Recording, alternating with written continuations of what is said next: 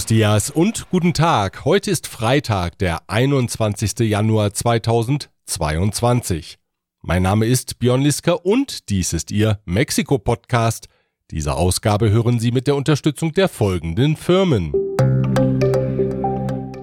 Rödel und Partner. Ihre maßgeschneiderte Wirtschaftskanzlei. Ascens Blue. Ihr deutschsprachiger Personalrecruiter in Mexiko. ICUNET Group. Wir beraten, trainieren und begleiten Ihr Unternehmen und Ihre Assignees interkulturell weltweit. Von wo besser Isiera. Ihre Anwaltskanzlei mit einem spezialisierten German Desk. Die Links zu den Homepages aller Unternehmen, die den Podcast begleiten, finden Sie auf mexikopodcast.info. Über eine Machtdemonstration des Präsidenten in der Außenpolitik hatten wir in der vergangenen Ausgabe berichtet. Und diese Machtdemonstration setzte sich in dieser Woche fort. Präsident Andrés Manuel López Obrador ernannte 16 Botschafter und Konsuln, darunter die für Spanien, Venezuela und Panama. Dabei greift er auf den Artikel 89 der Verfassung zurück, der dem Präsidenten freie Hand bei der Ernennung gibt. Abstimmen mit dem Außenministerium muss er sich nicht. Mit den Ernennungen sendet der Präsident ein klares Signal ins Außenministerium, wer Koch und wer Kellner ist. Denn es ist kaum anzunehmen, dass man dort über alle Kandidaten glücklich ist. Schon deshalb, weil mehreren von ihnen jegliche diplomatische Erfahrung fehlt. Zugleich, so ist zu vermuten, will der Präsident die Spaltung der Opposition vorantreiben, indem er auch Politiker der PRI und der PAN beruft. Offiziell klingt das natürlich anders. Der Präsident sagt, Mexikos Diplomatie solle sich in der Welt so präsentieren, wie das Land ist, nämlich vielfältig. Und dies schließe natürlich oppositionelle Meinungen mit ein. Die zu diplomatischen Ehren kommenden Pri- und Pan-Politiker sind beglückt. Ob dieser Pluralität von Absagen ist bisher nichts zu hören. Weniger beglückt sind die Führungen ihrer Parteien. Die Pri erwägt gar den Ausschluss der Parteimitglieder, darunter Claudia Pavlovic, die bis zum vergangenen Sommer noch Gouverneurin von Sonora war und nun Konsulin in Barcelona werden soll. Machtlos sehen die Führungen von Pri und Pan zu, wie es López Obrador einmal mehr gelingt, dem ohnehin fragilen Oppositionsblock weitere Löcher hinzuzufügen. Und dann benannte der Präsident eben auch Botschafter, denen jede diplomatische Erfahrung fehlt. Etwa den Schriftsteller Guillermo Zamora für Nicaragua. In dieses diplomatisch heikle Land einen Mann ohne diplomatische Kenntnisse und ohne Anbindung ans Außenministerium zu entsenden, ist ein Affront für das Ministerium. Das gleiche gilt für Venezuela, wohin der Präsident den linken Aktivisten Leopoldo de Chives entsenden will. Und obwohl der Historiker Pedro Salmerón 2019 nach Belästigungsvorwürfen von Frauen als Professor der Universität ITAM zurücktreten musste, soll er nun Botschafter in Panama werden. Auch, dass er linke Terroristen für deren Mord an einem mexikanischen Unternehmer als mutige junge Männer bezeichnete, hat ihm bei der Ernennung nicht geschadet.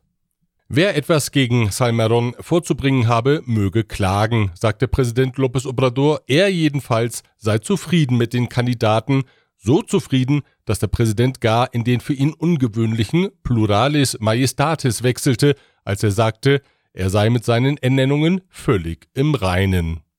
Nosotros tenemos eh, eh buena eh, opinión de eh, todos los propuestos, de todos. Por eso eh, hicimos este planteamiento.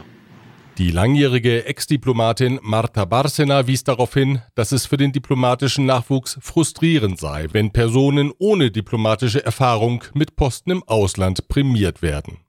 Sie erinnerte daran, dass der Präsident nach seinem Wahlerfolg versprochen habe, sich im Gegensatz zu seinen Vorgängern nicht in den diplomatischen Dienst einzumischen von diesem Versprechen sei nun nichts mehr übrig. Außenminister Marcelo Ebrard hat sich bisher nicht geäußert. Er scheint entschlossen, die Diktion aus dem Nationalpalast hinzunehmen und innenpolitischen Gegnern keine Angriffsfläche zu bieten. Der Außenminister sollte, das als freundliche Empfehlung, eine beruhigende heiße Schokolade schlürfen. Vielleicht greift er aus gegebenem Anlass zum Rezept aus dem Erfolgsbuch Como Agua para Chocolate der mexikanischen Autorin Laura Esquivel. Dazu gab es auch einen Film, mancher von Ihnen mag sich daran erinnern, 1992 war das und das war ganz großes Kino. Como agua para chocolate. Una época de cambio y revolución. Una película apasionada de amor y traición. Liebe, Verrat und Revolution also, und da sind wir wieder zurück bei der Politik. Denn, was ich eigentlich sagen wollte, die im diplomatischen Dienst völlig unerfahrene Autorin des Erfolgsromans Laura Esquivel, ja, auch sie findet sich auf der Liste von López Obrador, er hat sie zur neuen Botschafterin in Brasilien ernannt. Zustimmen muss in allen Fällen noch der Senat. Ganz diplomatisch scheint auch der zweitägige Besuch der US-amerikanischen Energieministerin Jennifer Granholm in Mexiko zu verlaufen. Sie ist seit gestern im Land. Präsident López Obrador betonte, man habe freundlich und respektvoll miteinander gesprochen. Thema sei unter anderem die von der Regierung geplante Energiereform gewesen. Die wird in den USA bekanntlich kritisch gesehen. Unternehmer und Umweltschützer fordern von der Regierung von Joe Biden, sich stärker als bisher gegen das Vorhaben zu positionieren. Zu Beginn ihres Besuches hatte Granholm angekündigt, über die geplanten Änderungen des Elektrizitätssektors sprechen zu wollen.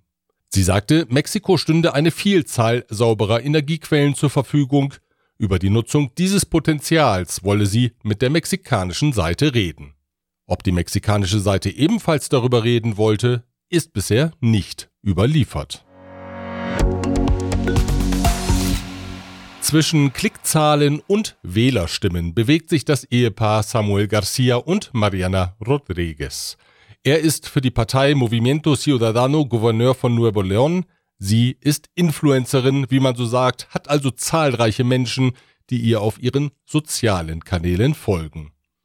Das hat zum politischen Wahlerfolg ihres Mannes beigetragen, aber nun ist die Frage, was Vorrang hat. Die Politik oder das stetige Steigern der Klickzahlen und Abonnenten. Dieses Steigern ist ja das Lebenselixier der Influencer. Und zugleich ihre Währung, denn jede Erwähnung eines Produktes oder einer Dienstleistung bemisst sich nach den Zahlen der Menschen, die das Treiben auf den sozialen Kanälen verfolgen.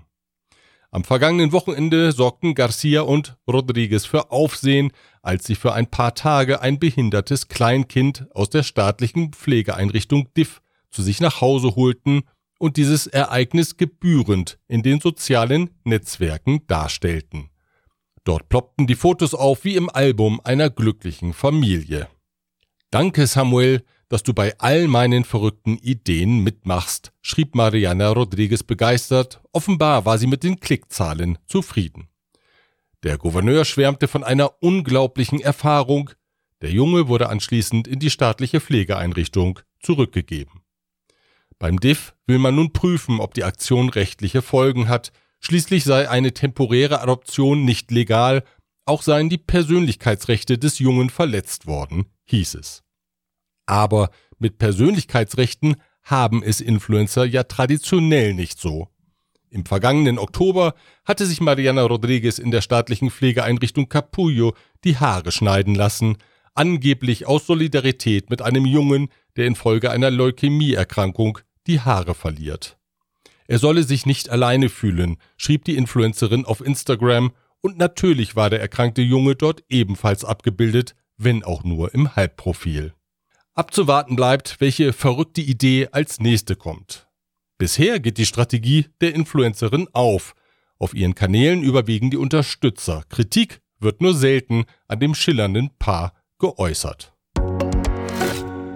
Wir bleiben bei den sozialen Netzwerken und zwar konkret beim Twitter-Konto des mächtigen mexikanischen Unternehmers Ricardo Salinas Plego.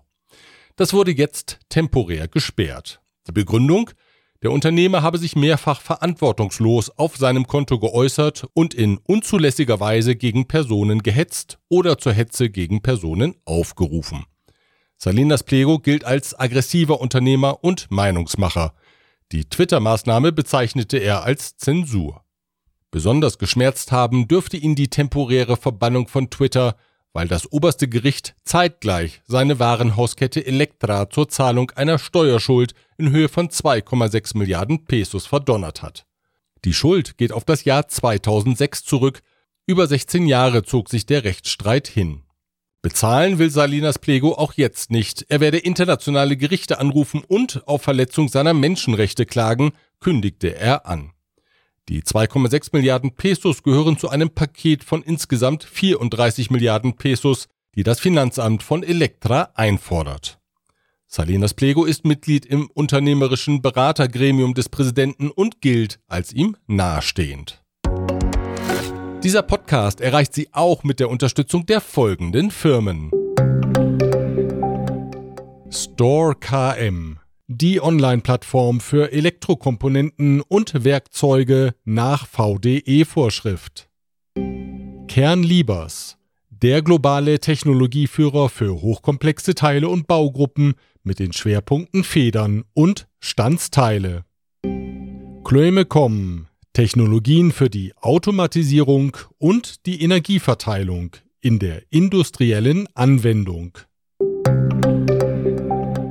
Seinen hundertsten Geburtstag beging am Montag der ehemalige mexikanische Präsident Luis Echeverría Álvarez.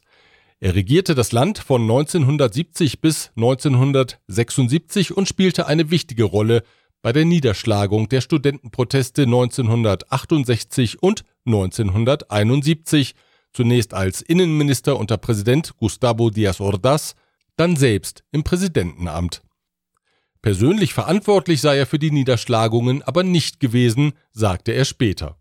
Gleichwohl verteidigte er regelmäßig das harte Vorgehen seiner Regierung gegen Gegner des Regimes. Dabei meinte er besonders das Vorgehen gegen terroristische Bewegungen und deren Unterstützer. Der Terrorismus war während seiner Präsidentschaft aufgekommen, besonders im Bundesstaat Guerrero. Während der Präsident im Innern mit harter Hand gegen die Gegner vorging, präsentierte er sich international als Ideengeber für eine gerechtere Welt. Den sozialistischen Regierungen in Kuba und Chile stand er nahe und er gewährte vielen Verfolgten der südamerikanischen Diktaturen Asyl. Sein Ziel war es, das Amt des UNO-Generalsekretärs vom Österreicher Kurt Waldheim zu übernehmen, aber das Kalkül ging nicht auf, Waldheim wurde wiedergewählt. Von 2002 bis 2009 gab es immer wieder Versuche, Echeverria für die Niederschlagung der Studentenproteste juristisch zur Verantwortung zu ziehen. Alle Versuche scheiterten. Jeder zweite Unternehmer in Mexiko ist im vergangenen Jahr Opfer einer Straftat geworden. Zu den typischen Taten zählen der Warenraub, Autodiebstahl und Erpressungsversuche. Dies teilte jetzt der Arbeitgeberdachverband Coparmex mit. Besonders stark nahmen die Fälle demnach in Zacatecas, Tabasco, Oaxaca, Jalisco und Nuevo León zu. Der Coparmex-Präsident José Medina Mora beklagte, dass die Einführung der Guardia Nacional keine Verbesserung der Sicherheitslage gebracht habe. Ganz im Gegenteil sagte er, die Situation verschärfe sich weiter. Dennoch verzeichnen die Investitionsabsichten ein deutliches Plus wollten im Jahr 2020 nur 37 Prozent der Unternehmer neue Investitionen im Land tätigen, so stieg ihr Anteil im vergangenen Jahr auf 54 Prozent, so die Coparmex. Mexikos Regierung hat die Anschaffung von zwei Medikamenten zur Behandlung der Covid-Infektion angekündigt. Dabei handelt es sich um das Präparat Molnupiravir des Herstellers Merck und Paxlovid von Pfizer. Beide Medikamente gelangen aber zunächst nicht in den freien Handel, wie der Staatssekretär im Gesundheitsministerium Hugo López Gatell klarstellte. Sie befänden sich noch in einer Testphase, ihr Einsatz sei nur bei medizinischen Notfällen und unter ärztlicher Aufsicht möglich. Por el momento tienen una característica que es autorización de uso en emergencia. Y eso es una autorización acotada, no se puede hacer con fines comerciales sino se hace en el contexto de la emergencia. Wie in der Vergangenheit schon werde man mit privaten Krankenhäusern zusammenarbeiten, kündigte der Staatssekretär an. Auch in diesen werden die Medikamente nach seinen Angaben verfügbar sein. Die Covid-Infektionszahlen nehmen derweil landesweit unverändert zu. Auch junge Menschen infizieren sich verstärkt. Nach Regierungsangaben ist die Krankenhausbelegung aber noch nicht in einem kritischen Bereich. Insgesamt hätten sich bisher im Verlauf des Januar 600.000 Menschen infolge einer Covid-Infektion krankschreiben lassen. Dieser Podcast erreicht Sie auch dank der Unterstützung der folgenden Unternehmen. Evonik, ein weltweit führendes Unternehmen der Spezialchemie. Ozomatik, moderne Ozontechnologie für virenfreie Räume und sauberes Trinkwasser. Global Mobility Partners, Ihr Spezialist für Umzüge von und nach Deutschland. Eine fast vergessene Industrieruine kommt in diesen Tagen ein wenig zurück ans Licht. Gemeint ist die alte Glasfabrik, die sich über die Gelände des Papalote Museo del Niño und Teile der Feria de Chapultepec erstreckte. Der zweitgrößte Vergnügungspark der Hauptstadt war bekanntlich 2019 geschlossen worden. Nun sind Experten des Instituto Nacional de Antropología unter der mächtigen hölzernen Achterbahn auf der Suche nach Resten aus vergangenen Epochen. Sie stoßen immer wieder auf gläserne Zeugen aus den Jahren 1936 bis 1969, als hier die Fabrica Nacional de Vidrio Glaswaren produzierte. Seinerzeit standen hier nicht wie heute Bäume, stattdessen mächtige Schornsteine und Maschinenhäuser. Güterzüge brachten Rohmaterial und transportierten die fertigen Glaswaren ab. Durchzogen ist der Untergrund von Minen, in denen Sand abgebaut wurde. Die Ära der Glasfabrik endete 1969 mit einem Großbrand, der weite Teile der Anlage zerstörte. Viel Zeit bleibt den Archäologen für ihre Entdeckungen nicht mehr. Demnächst nämlich soll mit dem Abriss der Feria de Chapultepec begonnen werden. Die Hauptstadtregierung will hier einen neuen, modernen Vergnügungspark errichten.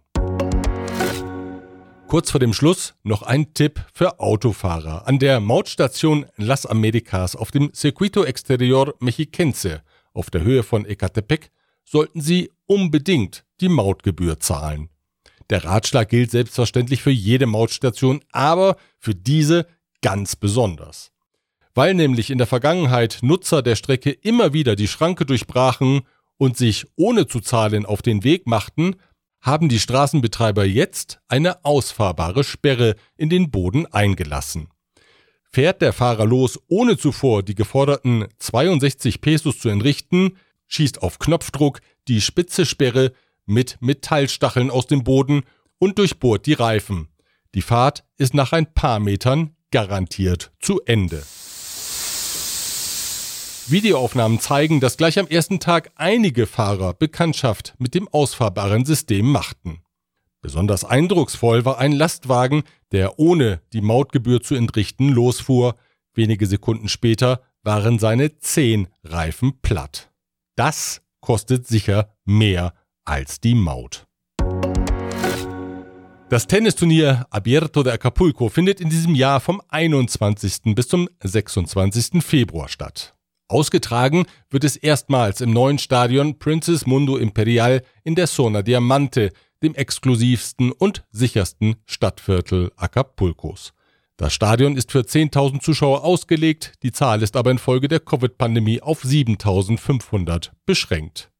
Mit dabei sein werden fünf der besten Spieler der Welt, darunter der Vorjahressieger Alexander Zverev, der Publikumsliebling Rafael Nadal und Daniel Medvedev. Für das charakteristische Stöhnen von Rafael Nadal und packende Ballwechsel ist also gesorgt. Hören Sie mal.